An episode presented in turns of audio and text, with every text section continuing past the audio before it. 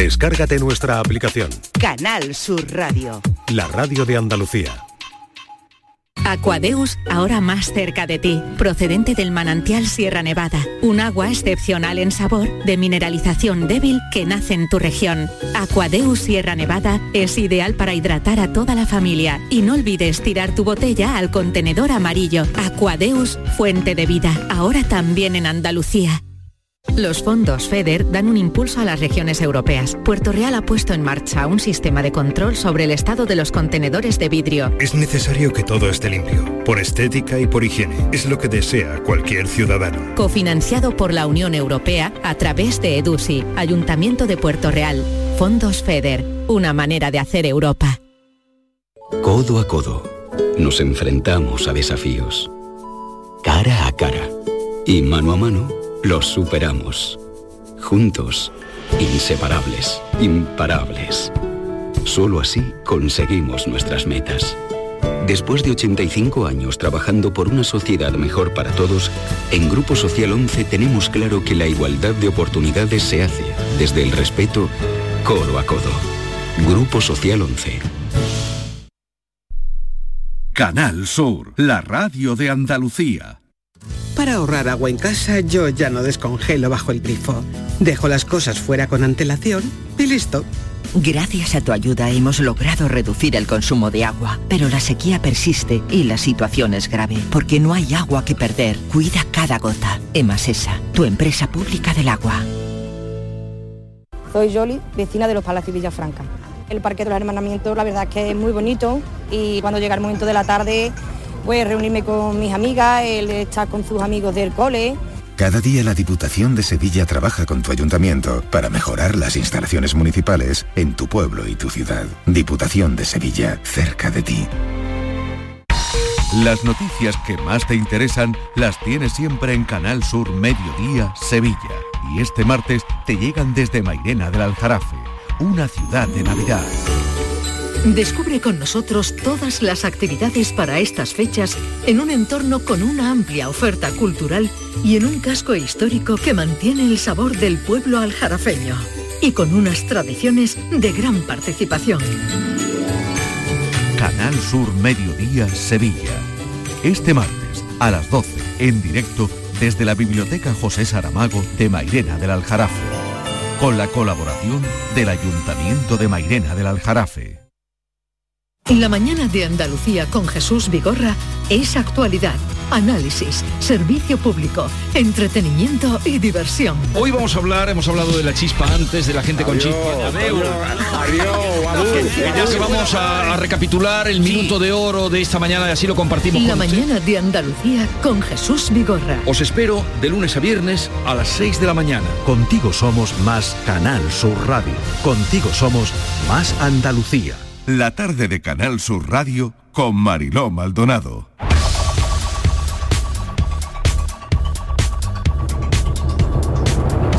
Tengo dos noticias, una buena y una mala. La mala es que nada se arregla fingiendo que no existe o no ha pasado. La buena es que culparte eternamente no lo arregla mucho.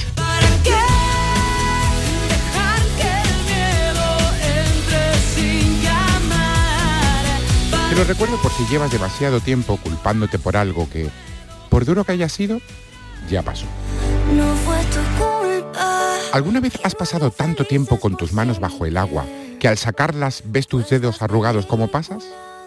Pues algo así sospecho que sucede en el cerebro cuando lo dejas sumergido mucho tiempo en eso que llamamos culpa. Que lo arruga hasta que no podemos ver ya nada más que un montón de pliegues. Instalarnos en la culpa es muy sencillo. Y después de darle muchas vueltas, yo creo que ya sé por qué es. Intuyo que algo dentro de nosotros piensa que perdonarse a uno mismo está mal visto. Pero déjame decirte algo. Por mucho que otros te perdonen, hasta que no te perdones tú, todo seguirá doliendo igual. No importa que te digan muchas veces que ya está. No importa que te digan que la culpa no fue tuya. No importa que te digan te perdono. No importa que parezca que ya está todo olvidado y nada de lo que te digan otros servirá lo suficiente. Absolutamente nada. Hasta que tú no te perdones, todo seguirá doliendo igual. ¿Y cómo lo hago para perdonarme? What have I do to make you love me? What have I got to do to make you care? Nueva hora en la tarde de Canal Sur Radio detrás del ruido. Han oído un extracto del libro de Ángel Martín, el nuevo libro. Bienvenido Ángel, gracias, gracias, por muchas acompañarnos. Gracias. Nada, nada, muchas gracias a vosotros por el trabajo. Qué, buen- qué bonito. qué bonito Bueno, así, Pensábamos, claro, quien lo lee, en este caso es nuestro filósofo del pijama, pero mm, quien lo escribe y quien lo dice, quien lo piensa es Ángel Martín. Eso espero. eso espero porque si no fue escrito en un momento de, de que no quiero volver. Sí, sí, sí, sí. Oye, lo de la culpa. Hemos elegido ese extracto porque a mí me, me llega mucho eso, ¿no? ¿Tú te has perdonado? Sí, sí, sí, sí, sí. O sea, hay un momento donde te das cuenta que no tienes culpa de absolutamente nada. Quiero decir, nadie busca eh, volverse loco a propósito. O sea, no es una cosa que te provoques tú de forma voluntaria. O sea, entonces, cuando hay cosas que simplemente suceden y no has tenido nada que ver, pues bueno, si de repente durante ese proceso han pasado cosas que, que consideras que, que puedes solucionar pidiendo disculpas, pues las pides. Si te disculpan, fenomenal, y si no, pues a otra cosa. Y ya está. Yo, yo- sobre todo porque es lo que comentaba en el, en texto, que no, si alguien me dijera que culparse durante X tiempo va a resolver las cosas, te diría, bueno, pues cúlpate durante ese tiempo y entonces todo estará resuelto. Pero como no tiene nada que ver, no tiene ningún sentido. Tiene sentido perdonarse y, y seguir tirando, ya está. Este segundo libro, Detrás del ruido, es justo, eh, bueno, lo haces porque querías contarle a la gente ese proceso cuando empiezas a salir, ¿no? Uno toca fondo y llega y salir a flote. eh, bueno, pues es ese proceso, me imagino. Bueno, su- surge detrás del ruido porque me, me preguntaban, después de la escritura de Por si las voces vuelven, eh, me di cuenta que la pregunta que más veces hacían eran, pero ¿y entonces ahora cómo lo haces para que no se repita lo que pasó? O sea, ¿cómo lo haces para que no se vuelva a ir todo, todo al carajo? Porque es cierto que leyendo al principio, cuando yo salí del hospital y buscabas testimonios de gente que había pasado por lo mismo, es cierto que es muy fácil que se repitan ciertas cosas. Había gente que decía a los seis meses me ha vuelto a pasar, al año, a los dos años. Era como algo muy recurrente. Entonces, cuando escribí por ser las voces, me preguntaban, ¿y nunca, nunca te has vuelto a caer? ¿Nunca has vuelto? Y dije, nunca. Me dijeron, ¿pero cómo lo haces? Y entonces pensé, bueno, pues te voy, a, te voy a hacer una visita guiada por el interior de mi cabeza para que veas cómo funciona mi cerebro desde que pasó lo que pasó.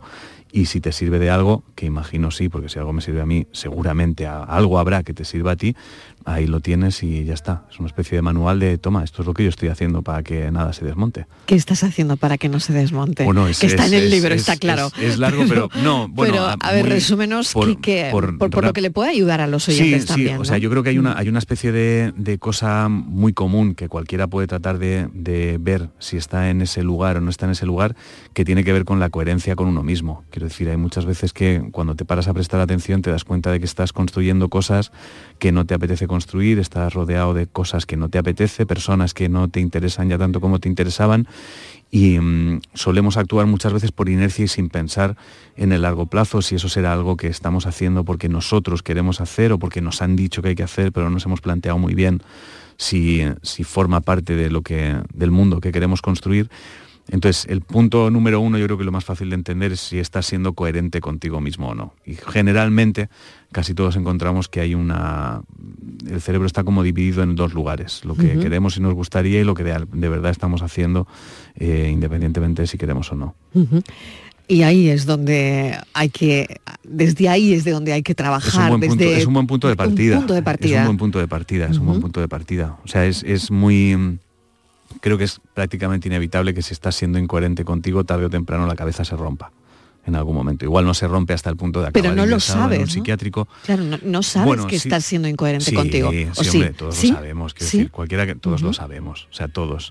O sea, hay quien diga que no miente. O sea, es, es muy sencillo. O sea, cualquier pequeño malestar que tengas es una señal de alerta de que algo no está yendo bien. Entonces, lo que sí suele pasar es que al final acabas construyendo una vida con tantas cosas que no te interesan, no quieres y no te apetecen, que a lo mejor hay un día en el que no sabes por dónde empezar y crees que hay un problema, pero en realidad no es uno, son muchísimos. Pero cualquiera que al volver a su casa se monte en el coche y sienta que volver a casa le genera náuseas, eh, ya sabe que no quiere volver a casa, no hay que ser muy listo para saber por qué a algunos sitios no te importa ir y por qué a otros te genera tanta ansiedad volver.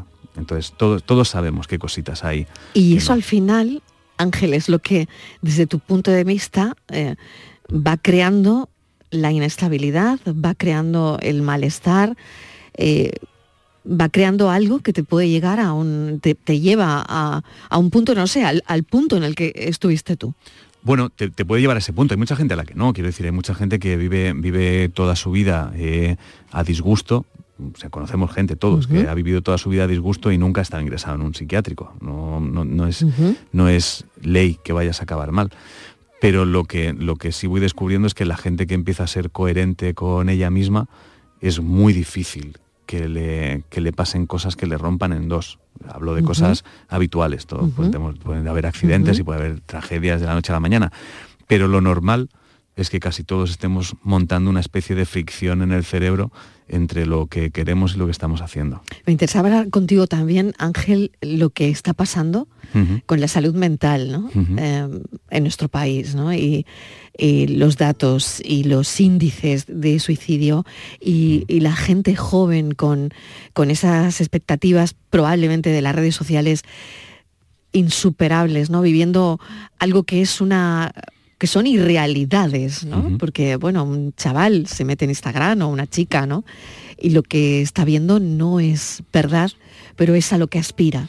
Entonces, no sé si eso es material sensible, es decir, si vamos a tener generaciones eh, donde Bueno, yo- los índices de suicidio aumenten, donde, bueno, lo estamos viendo ya. Sí, sí, sí, está pasando y es culpa nuestra. Quiero decir que es muy importante entender que es culpa nuestra, de las generaciones que son más mayores que ellos.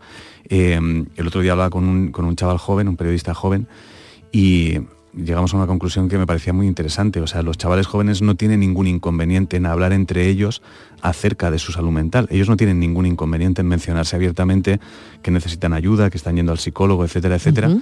Pero se están encontrando con que nuestra generación para, para nuestra generación sí es un tabú hablar de la salud mental.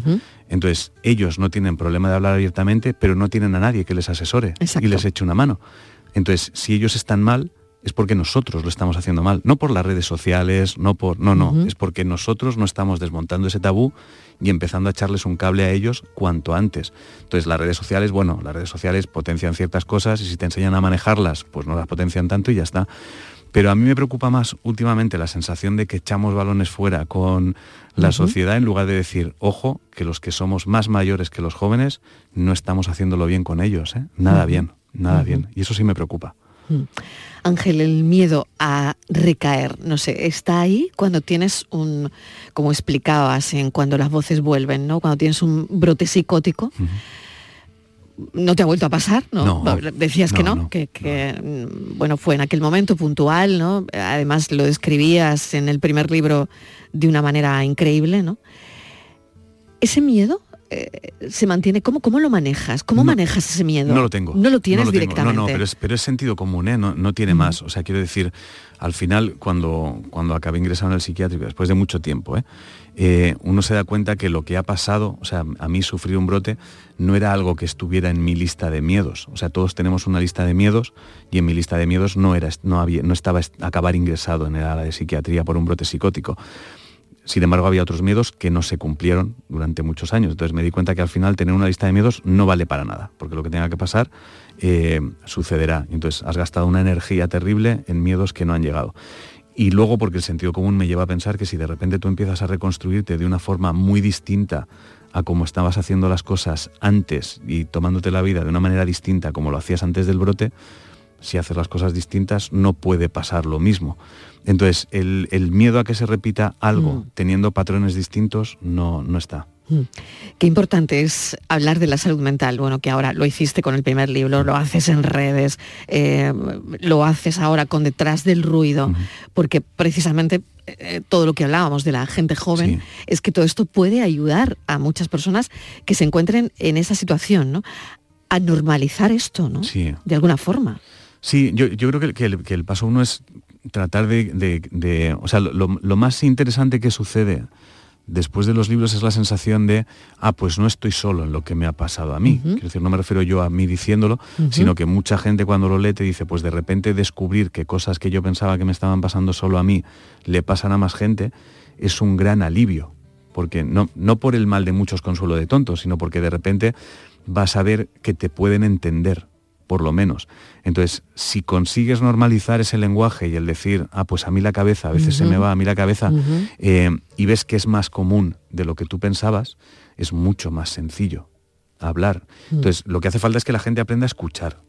Porque hablar, o sea, si tú no hablas de algo es porque tienes la sensación que quien te escucha te va a poner una etiqueta o te va a juzgar en cuanto hables. Entonces no es culpa tuya el no ser capaz de hablar, es culpa de quien no está sabiendo escuchar. Entonces creo que sería más importante aprender a escuchar cuanto antes para que quien necesite hablar no tenga la sensación de en cuanto me vaya de aquí se va a comportar distinto conmigo por lo que le he dicho. Mm. ¿Cómo ha sido el proceso de escribir detrás del ruido? Porque cuéntame un poco ese, proceso de, bueno, tienes que volver, me imagino, pensar mucho eh, cómo, cómo seguir el por si las voces vuelven, ¿no? Porque es, es es diferente, pero es, es ayudar a la gente a, bueno, es, un viaje emocional distinto. O sea, al final la, ventaja que tienes es que cuando tratas de explicarle a alguien cómo funciona tu cabeza con intención de que le sirva de algo, tienes que masticar tanto, tanto, tanto el interior de tu cabeza y traducirlo en palabras e imágenes sencillas que lo pueda entender cualquiera que acaba siendo muy terapéutico. Te ayuda a ti, lo iba a decir, te ayuda, claro, te ayuda, muchísimo. Te ayuda. Lo que pasa es que mm. tienes que profundizar más de lo que a lo mejor te hubiese gustado, entonces tienes que llegar a lugares donde a veces duele. Pero, pero bueno, luego llegar ahí con, con un objetivo es, es, mm. interesante porque cuando terminas dices, pues me ha venido fenomenal, me acabo de... ¿Y qué cosas te duelen? ¿Qué cosas te han dolido? ¿Qué cosas... Eh, ¿Dónde has llegado? Bueno, ¿Hasta dolor, dónde es has una, buceado? Bueno, dolor es una palabra como para definir algo, no hay, no hay un, un decir, Dios mío, enfrentarme a este momento y a este recuerdo. No, no es, no es tanto ese dolor como de tragedia, sino una especie de sensación de que tienes que masticar mucho las, mucho, mucho las emociones. Entonces, para hablar de la muerte, por ejemplo, pues no te queda más remedio que recordar de forma muy consciente cómo ha sido perder a alguien de forma muy reciente. Y entonces tienes que masticar la sensación de la pérdida de una forma muy, muy salvaje y procesar de forma muy intensa que no vas a volver a ver a alguien nunca más de una manera tan intensa que luego puedas explicárselo a alguien de forma simple que bueno, pues, pues ese, ese momento, por ejemplo, pues de repente necesitas luego decir, pues me voy a quedar un par de días sin escribir, voy a tratar de dar un par de días de paseos con los perros y de ver cómo hacen el tonto para no quedarme aquí instalado. Entonces, bueno, son, esos viajes que haces a lugares muy comunes para todos, pero que bueno, que al tener que procesarlos tanto, pues es más intenso, claro.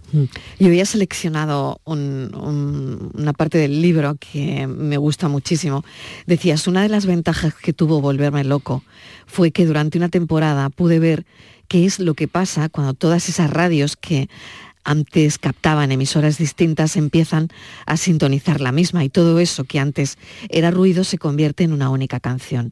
Me explico, volverse loco significa no poner en duda absolutamente ningún pensamiento que tengas, ninguno.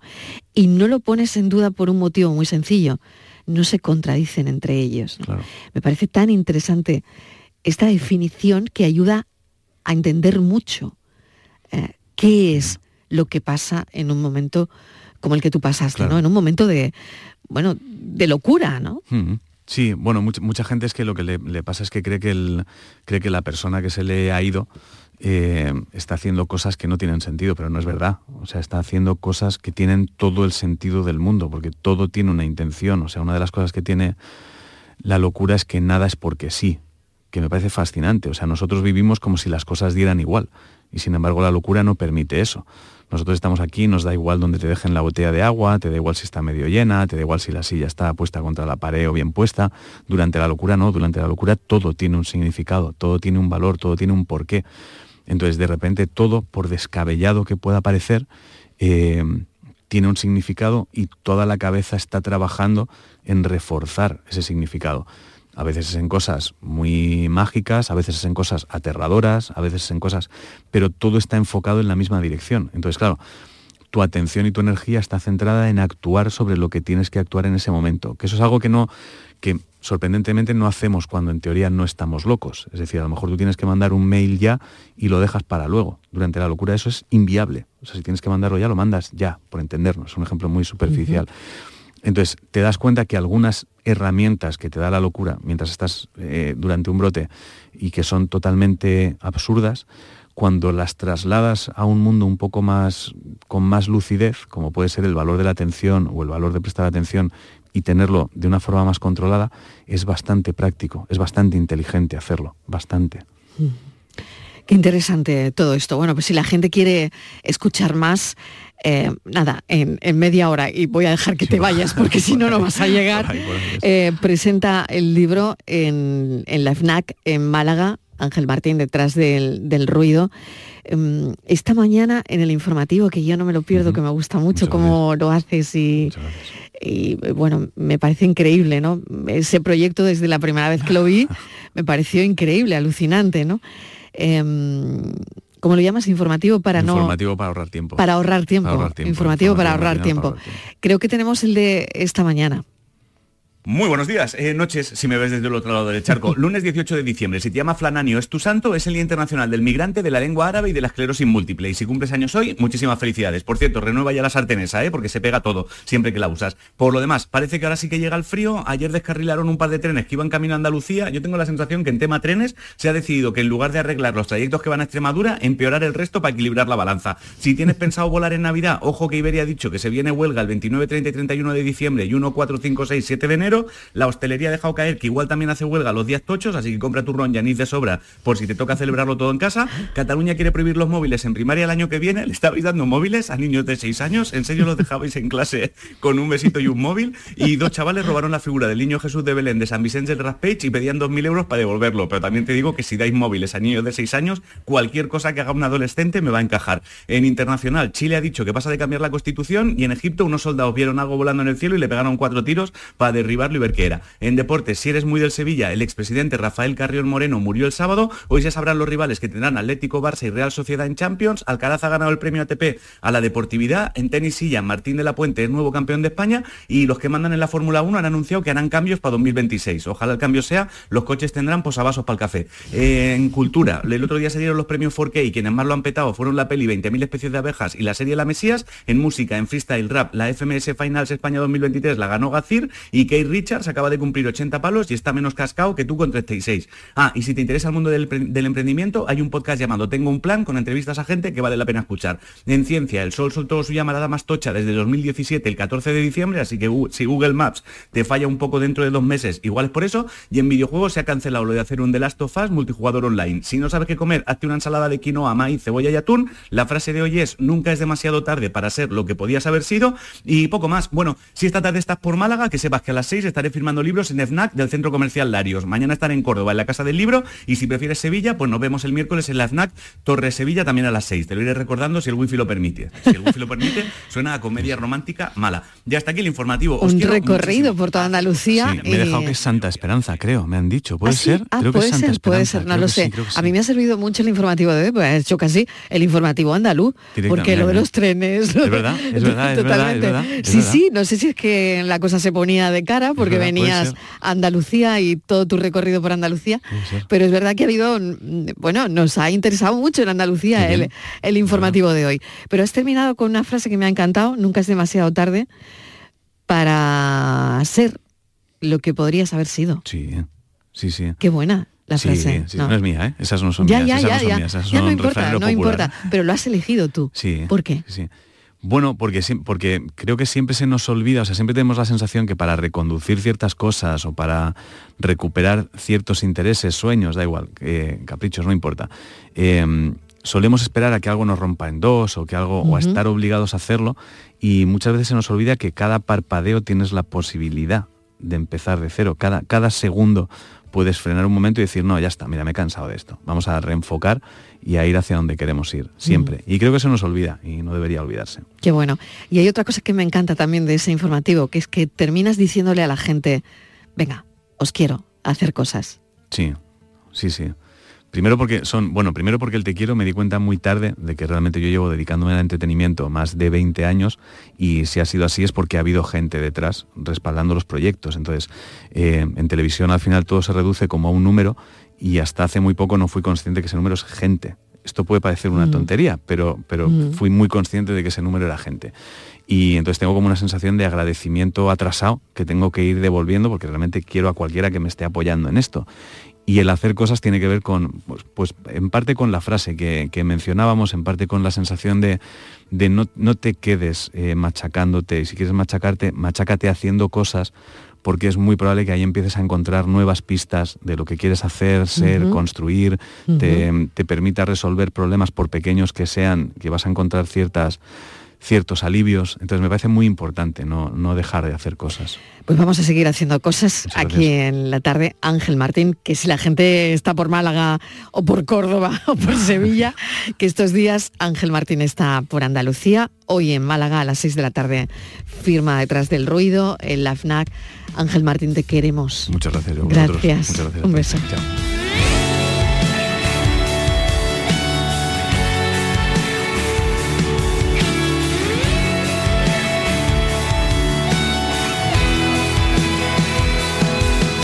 Las flechas siguen cayendo y el oro se ha vuelto negro. Los tiempos no cambian, las guerras no paran, los ángeles tienen sueño. Mismos siguen mintiendo, estrellas que caen del cielo. Muchos que pierden, nadie que gana, nos vemos en el infierno. Se levanta banderas sin dueño,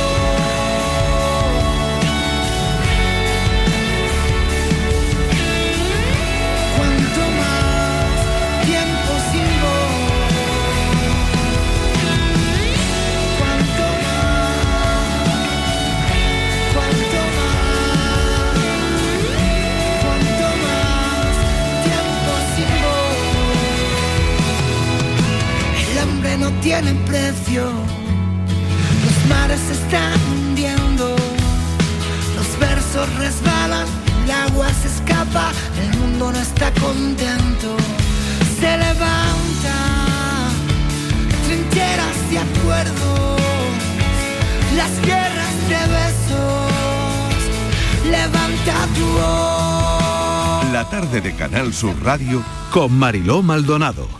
También en nuestra app y en canalsur.es. Remate fin de año. Operación ahorro en Rapimueble. Cheslong ahora 299 euros. Dormitorio juvenil 399 euros. Aprovecha chollos como estos en Rapimueble, el líder del mercado. Y paga en 12 meses sin intereses. Más de 200 tiendas en toda España y en rapimueble.com.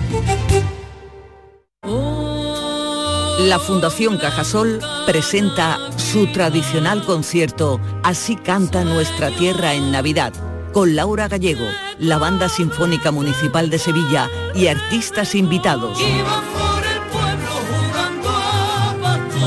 El próximo martes 19 de diciembre a las 20.30 horas en el Teatro de la Maestranza de Sevilla.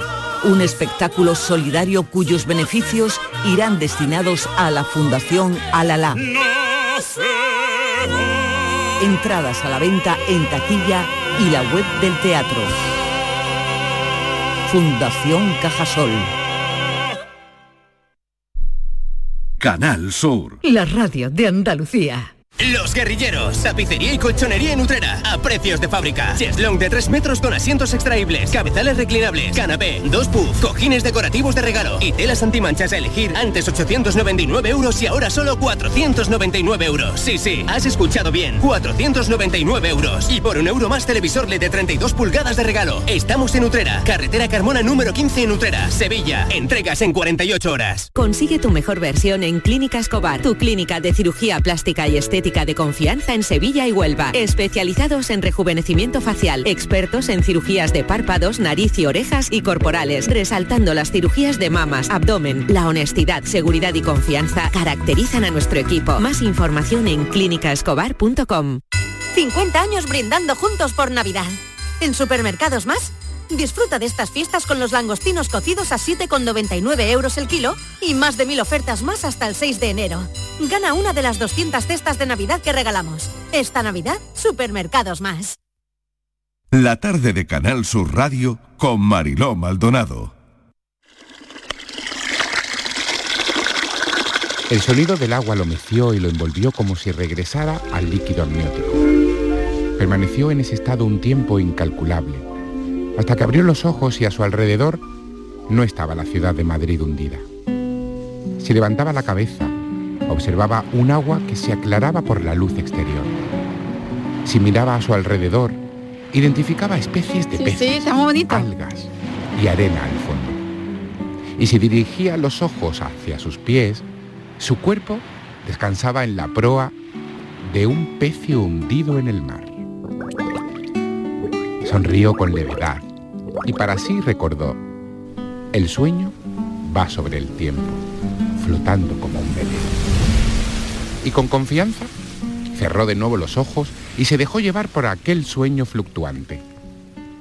Perdió la conciencia por completo hasta que la despertó una sensación fría. Notó que su cuerpo, húmedo, había sido desplazado.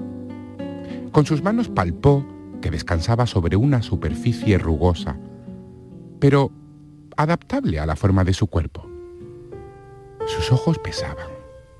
Sus labios sabían a sal. Notaba arena muy granulada entre el tacto de sus dedos. Recibía una suave brisa con una mínima humedad. El sonido de unas gaviotas lejanas, unas olas que terminaban por acariciar la punta de los pies. Intentó abrir sus párpados sin apenas éxito. Solo vislumbraba apenas los rayos de un sol deslumbrante. Hizo otro par de intentos, queriendo que sus ojos ya se abrieran de par en par. Cuando lo consiguió, la estrella sol brillante lo cegaba. Hasta que alguien se interpuso. Una silueta que no podía identificar por el contraluz miraba desde arriba cuando de golpe descendió para poner su cara muy próxima a la suya, como el científico que se acerca a contemplar un cien pies, o el detective que, que posa una lupa en los detalles hasta su descubrimiento. En un golpe de lucidez, aquella persona se aproximó más, y fue entonces cuando sintió su aliento, sus ojos prominentes, el cosquilleo del roce de su bigote y una voz que le partió el corazón en cuanto sintió cómo le llamaba. Lorquito.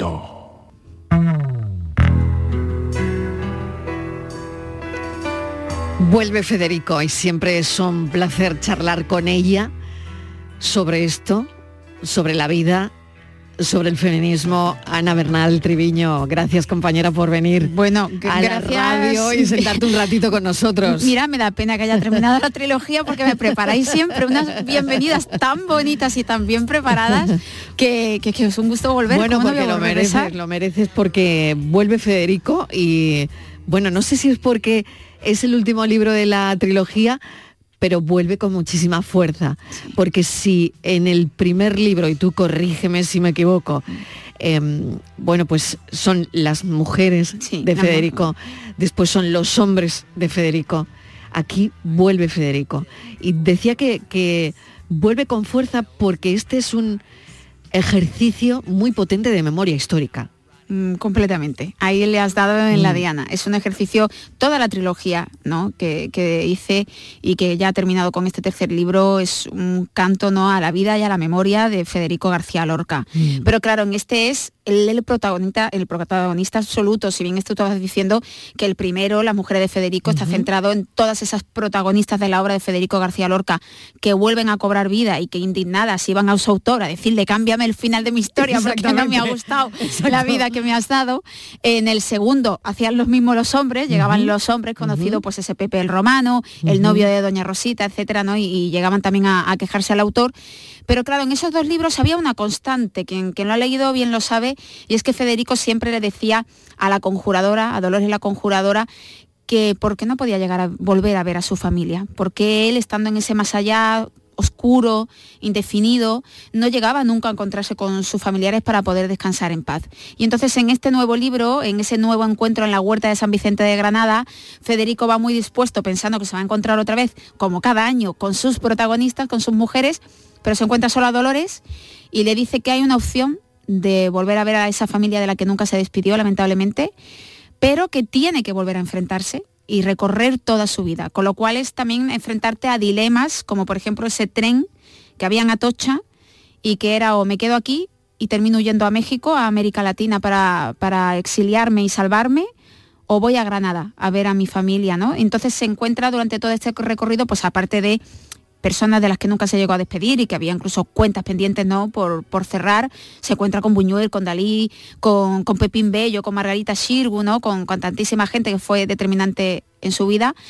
Pero aparte de eso, eh, eh, como nos, nos encontramos con ese Federico en el que yo creo que hay muchas maneras de hacerle un retrato, una, una manera de memoria, y yo creo que desde mi punto de vista esta era la, la que yo le podía ofrecer. ¿no? El Federico, y lo acabas de decir hace un momento, el Federico de las cuentas sin cerrar. Sí, claro. Que me parece muy potente cogerlo desde ahí, ¿no? Claro, porque fíjate, una de las cosas que um, yo he tenido muchos regalos con haciendo esta trilogía de Federico García Ujú. Lorca, aún ha sido estando en la huerta de San Vicente, ha sido estar con, con el conservador de la huerta, con Juanjo, que además es un protagonista propio dentro de- del libro, quien ha seguido la trilogía eh, lo sabe.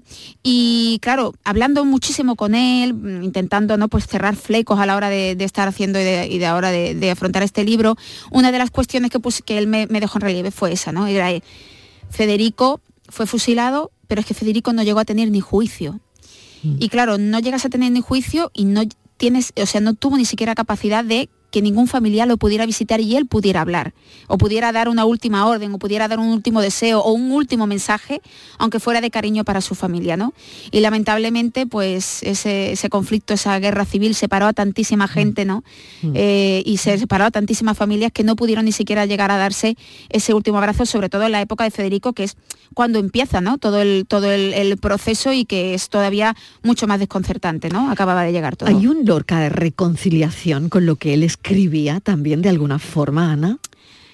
Mm, sí, bueno, sí. La verdad que también este, este libro lo he enfocado con, cuando una de las disyuntivas que yo me planteaba era el cómo vuelve Federico a ponerse frente a gente no solamente que él quiso, sino gente que también le dañó a lo largo de su vida. Por eso lo decía. Y, y con qué actitud ¿no? lo recibe. Y yo, por más que leo a Federico siempre, y mira que leo muchísimas de sus cartas personales, y he leído las cartas de la madre, de la carta de Vicenta, que esto también tiene un, un historión aparte cómo ha llegado a dar con ese libro, eh, lo que siempre veo es que Federico al final no, no era una persona rencorosa. Y incluso, por ejemplo, fíjate, uno de los, para mí uno de los puntos más delicados era que vuelve a hablar Federico con Dalí, ¿no? Mm, Es una de era una de las conversaciones más importantes y que además cada uno tuviera su propio tono, que fuera identificable, ¿no? Y en ese caso mm, tiré de, un- de uno de los hilos en los que Federico en una entrevista menciona que se encontró con Dalí después del distanciamiento que hubo entre los dos, pues que años después se encontraron y que él decía, y nos encontramos como si nada hubiera pasado. Volvimos a hablar como si, como si todo lo feo ¿no? pues lo hubieran dejado atrás. Y ese es el punto de partida con el que yo al final afronto cada una de las conversaciones. Es cierto que tampoco un Federico que, que se, que, que baja la, la mirada, ¿no? Es un Federico que, oye, que a veces si tiene que decir algo y quejarse o, o sencillamente, por ejemplo, con Alberti, ¿no? Le dice, ¿por qué tú, teniendo un compromiso político, pudiste seguir aquí vivo y, Y yo no. y yo no, ¿sabes? Claro. yo me fui el primero, ¿no? Entonces, bueno, es esa, esa manera también de, de disyuntivas, de por qué al final no sabe una si es suerte, si es capricho del destino, no sabe una muy bien por qué, pero por qué no cada persona, pues eso, terminó cor- corriendo una, Una una, suerte, suerte distinta. diferente, ¿no? Y en el caso de Federico, pues lamentablemente fue de las primeras y, y de forma tan trágica. Lo hablabas hace un momento, lo que te aporta como investigadora, Ana, ¿no? Eh, y yo creo que, bueno, pues ya toda una experta, ¿no? También en, en esto, en Lorca, ¿no? Que yo creo que es muy difícil, porque con todo lo que se ha investigado, con todo lo que hay, ¿no? Eh, hacerse un nombre ahí también, como Sí. periodista investigadora lorquiana.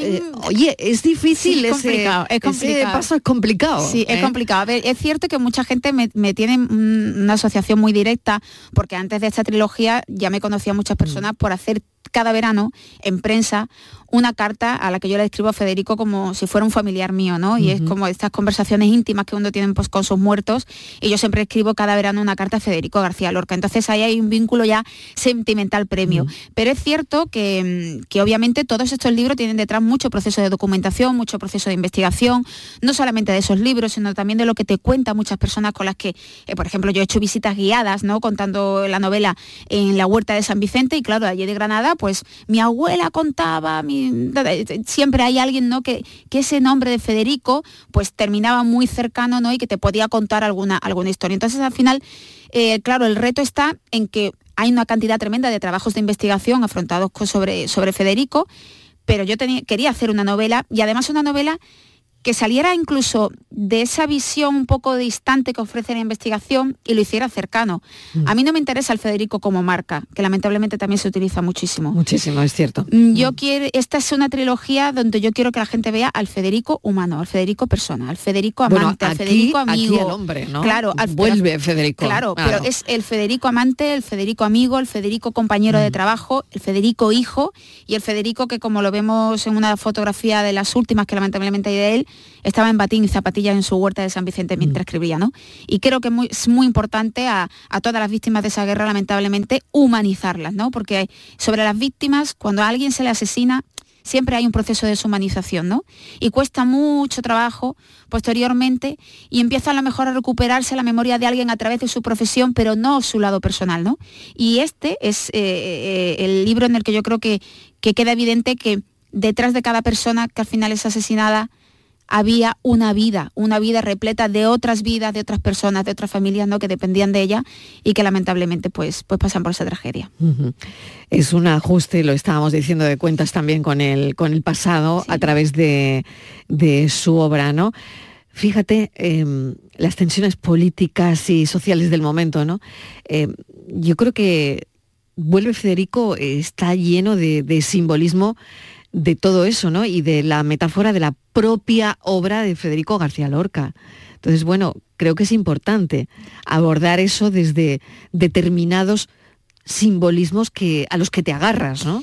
Eh, si algo tenía este libro y que yo también entraba un poco en shock cuando, cuando lo Mm. estaba escribiendo, era la gran carga de actualidad que tiene con lo que vivimos hoy, ¿no? Porque más allá de hechos políticos concretos, hay un sustrato social, hay una cultura, hay una educación, hay un mensaje muchas veces de odio injustificado, hay una polarización, hay un interés en distanciarnos precisamente en ese proceso de deshumanización del contrario. Eso es. Eh, y yo iba escribiendo este libro, eh, y, insisto, ¿no? leyendo también, volviendo a releer todas esas cartas que hay personales de Federico, las cartas de su madre, y, y te dabas cuenta cómo, o sea, que es como qué ceguera de la sociedad, ¿no? Cuántas cosas volvemos a repetir, cuántas circunstancias vuelven a reproducirse, y a veces hay incluso personas con las que no están muy vinculadas ¿no? a la memoria de Federico, y cuando yo insisto en este mensaje me dicen, pero no, pero es que esto ya es cosa del pasado, y digo, pues entonces, ¿por qué se sigue vandalizando a fecha de hoy, el año pasado mismo, la escultura de Federico García Lorca en Madrid, en Santa Ana, en la plaza de Santa Ana? ¿Por qué a Federico García Lorca el año pasado, detrás en su chaqueta, a la altura de los glúteos, le escribieron puto? ¿Por qué le arrancaron la Londra? O sea, ¿qué necesidad hay de seguir vandalizando tantísimos años después una imagen como Federico? Pues porque él mismo es simbólico, ¿no?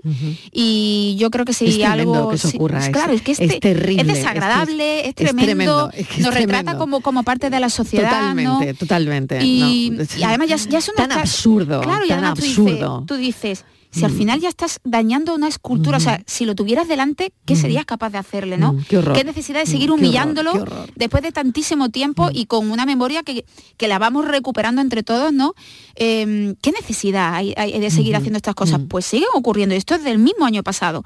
Y por eso este libro está cargado, ¿no? De esa, de esa actualidad que ya me gustaría que no estuviera cargado, que fuera algo del pasado, pero da escalofríos y ver cómo esa historia, insisto, se, se repite porque no aprendemos. Claro, quería preguntarte por las charlas, o por las cartas de la madre. Sí. Porque has dicho, bueno, Ah, esto, bueno. Es otra, esto es otra historia. Aquí hay una intrahistoria dentro de la historia, ¿no? Y es probablemente como, como llegas eh, a todo eso, Bueno, ¿no? bueno, a ver, hay dos, hay momentos muy básicos, muy importantes en este libro. Esto es, este más tiene que ver con la conexión de personas y con una ciudad que Federico amó, Mm. que es Argentina. Entonces yo en el segundo libro eh, contacto con una empresa que se dedica a hacer en Madrid visitas guiadas por la memoria de Federico García Lorca. Ahí conozco una chica que se llama Belén. Esta chica es de Argentina. Y claro, a las dos pues nos une mucho, ella me, me cuenta muchas cosas de cuando Federico estuvo en Argentina, etcétera. Y entonces hablándole de, sobre la realización del tercer libro, le indico, eh, estoy loca buscando las cartas de la madre, digo, no hay en la huerta de San Vicente, no están en ningún lado, eh, hay un libro y no, no logro dar con él. Y un día me viene ella con el libro en la mano y me dice que lo había traído su pareja, su novio, que lo había encontrado en un rastro en Argentina. No puede ser. Sí.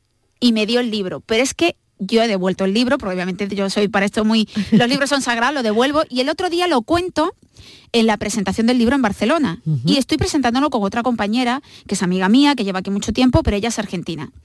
Y le cuento la historia, claro, por la conexión entre argentinos y tal. Totalmente, totalmente. Y termina la presentación del libro en Barcelona, llego a mi hotel y me encuentro un mensaje de mi amiga y me dice, el libro está en camino. He escrito a un compañero argentino, lo ha localizado y el libro vuelve para ti. O sea, tendrá la- las cartas de la madre de Federico para, para siempre contigo. Y son esas cosas maravillosas. Y el segundo momento mágico de este libro fue cuando el año pasado hice las visitas guiadas por la huerta de San Vicente y al día siguiente el conservador de la huerta, Juanjo, me hizo un regalo que yo eso no se lo podré pagar en la vida. Me dejó en la casa de la huerta de San Vicente, en la habitación de Federico, sola, en la mesa de Federico, y ahí están escritas las últimas 20 páginas del libro. Yo... mm, ¿Te, te emocionas? Hoy sé que no quieres llorar. Es pero que sé que te imagínate ese momento Pero a de a mí soledad. me emociona igual. O sea, eh, eh, son momentos que, que tú dices, madre mía, ¿no? ¿Quién- además, es, Es que yo, yo- eh, el era- ajuste de cuentas con el pasado, ¿no? Sí. Estás escribiendo el libro donde mm, escrito Bernarda, exactamente, Yerma, exactamente, Doña con la relación que tiene todo esto con bueno, con sus propias experiencias personales y con los acontecimientos históricos que están ahí, ¿no? Y a ti te dejan sola en esa mesa. Además, me dejan sola, o sea, pero cuando te digo sola es sola que él se fue de la casa ¿Qué- y me quedé sola en la casa. ¿Qué pensa? ¿Qué En su silla, en su mesa y además en un momento importante porque yo este libro también es una forma de yo despedirme de Federico. O sea, son- Sí, porque es la última, Claro, es el último libro de la claro, trilogía. Es el último libro de la trilogía y es un libro en el que yo como autora eh, me despido de él. ¿Qué pensaste en ese momento, Ana? A ver. Hay un vídeo grabado que no sé si alguna vez lo mostraré porque me dijo mi madre, grábame cuando vaya a acabar el libro y al final no me di cuenta. Esto aquí se Sí. quedó grabando 40 minutos, a mí se me fue la cabeza. Yo termino llorando en esa mesa. Me despido de él y termino Claro. llorando en esa mesa porque yo, esa niña de 14 años que aquí en el Instituto de Málaga del Litoral le hablaron por primera vez de Lorca y quedó asombrada para el resto de su vida. ya tengo 43 y mira lo que ha durado el embrujo lorquiano. Y esa niña que fue también, bueno, yo un poquito más crecidita, a ver la huerta de San Vicente por primera vez, vio esa mesa, ese dormitorio, ¿no? Con esa sensación que, que, que transmite, porque una casa que es verdad que respira alegría, pero también mucho, como mucho terror, ¿no? En sus paredes. Es, la, es la última casa de la que sale Federico antes de, de ser fusilado. Y, y bueno, pues es una mezcla, o sea, es una, mezcla de sentimientos que yo creo que todavía no me he, no me he repuesto, ¿eh? No, no me extraña. Porque No sí, porque al final es, es, es como, o sea, yo estaba yo diciendo, no me puedo creer que esa Ana que vino de visita a esta huerta acabe en este dormitorio con su cama. O sea, Federico está, es porque cuando tú llegas a esa casa es como si Federico estuviera allí. Y fue muy mágico todo, fue muy mágico, muy emocionante y de llorera, de llorera que me duró un Totalmente, ratito. totalmente. Un ratito. Sí, sí, sí, sí, que nosotras ya de por sí somos muy de emocionarnos. Oh, ya, no, no tienen que decir No mucho, tiene la que decir mucho. Pero, pero es verdad, ¿no? Estar ahí en, en ese momento, yo me lo imagino, ¿no? Sobre todo cuando tú sabes que es el final, que es la despedida, que es cerrar también una etapa desde esa niña de los 14 años a la que le hablan de Federico. Y, y bueno, y, y concluir con Y además tu- oliendo a jazmines y escuchando a los pajaritos de la huerta. Exactamente, concluir con ese libro desde esa mesa. ¿no? Sí. Es- ha sido un cierre de trilogía ya espectacular. o sea, Espectacular total. Y además imprevisto. Hay, hay, por lo tanto, mucho de sensorial, en- de experiencia sensorial, Sí, bueno, extrasensorial, como lo queramos Sí. llamar, que da igual, que no estamos hablando de espíritus, Sí, sino de, de Sí, sensaciones. de sensaciones, De claro. De esa casa en el yo- final del libro. Claro ¿no? que yo me y de pregunto, esa habitación. Yo me pregunto cuántas personas han escrito en la mesa de Federico García Lorca al final de su novela. Que- es que por más que lo pienso, mira, me da escalofríos volver Totalmente, solamente a pensarlo. Ha, ha sido un regalazo. Y, y lo más bonito es cuando una persona como Juanjo, como el conservador, después de regalarme Mm. eso en su generosidad absoluta, Inmensa, coge y me dice y me dice no soy yo el que te ha abierto la casa, te ha abierto la casa Federico. No me digan nada más, claro, que ya no levanto cabeza. Claro.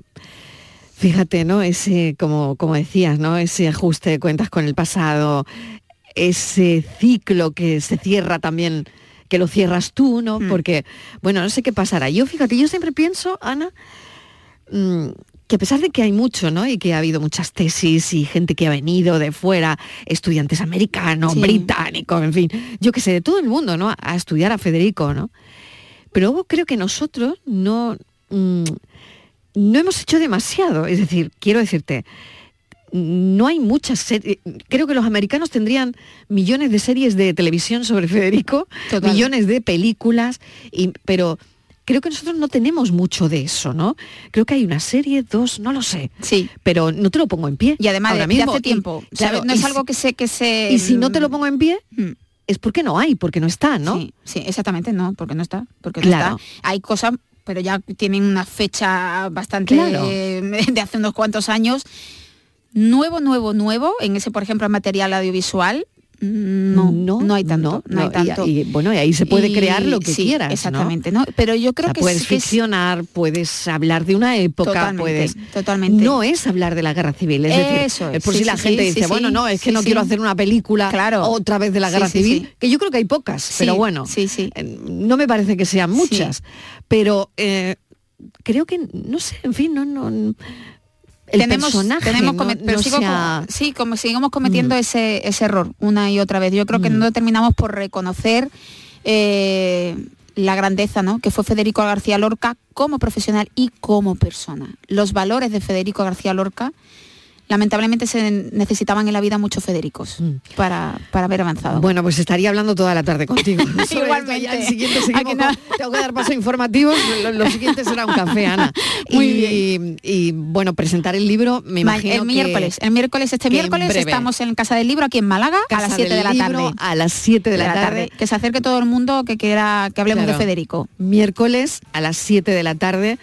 Y bueno, si la gente quiere saber más de Federico, vuelve Federico. Y la trilogía, además, que es súper interesante. Ana Bernard Trevillo, muchísimas Qué placer, gracias. De qué verdad, placer, como siempre. Un placer charlar contigo. Igualmente. Y, Compañera. más por aquí, amiga. Venga, la- cuando tú me llames, si tú me dices bien, yo lo dejo todo. Un beso enorme, cuídate. Gracias.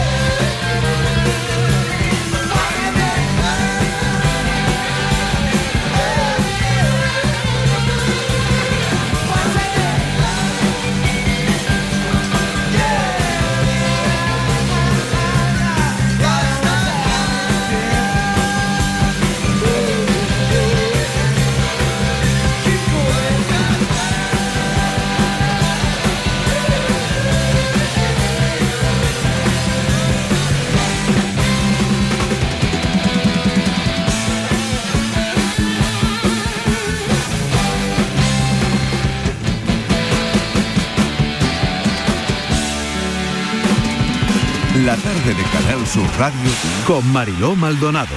También en nuestra app y en canalsur.es.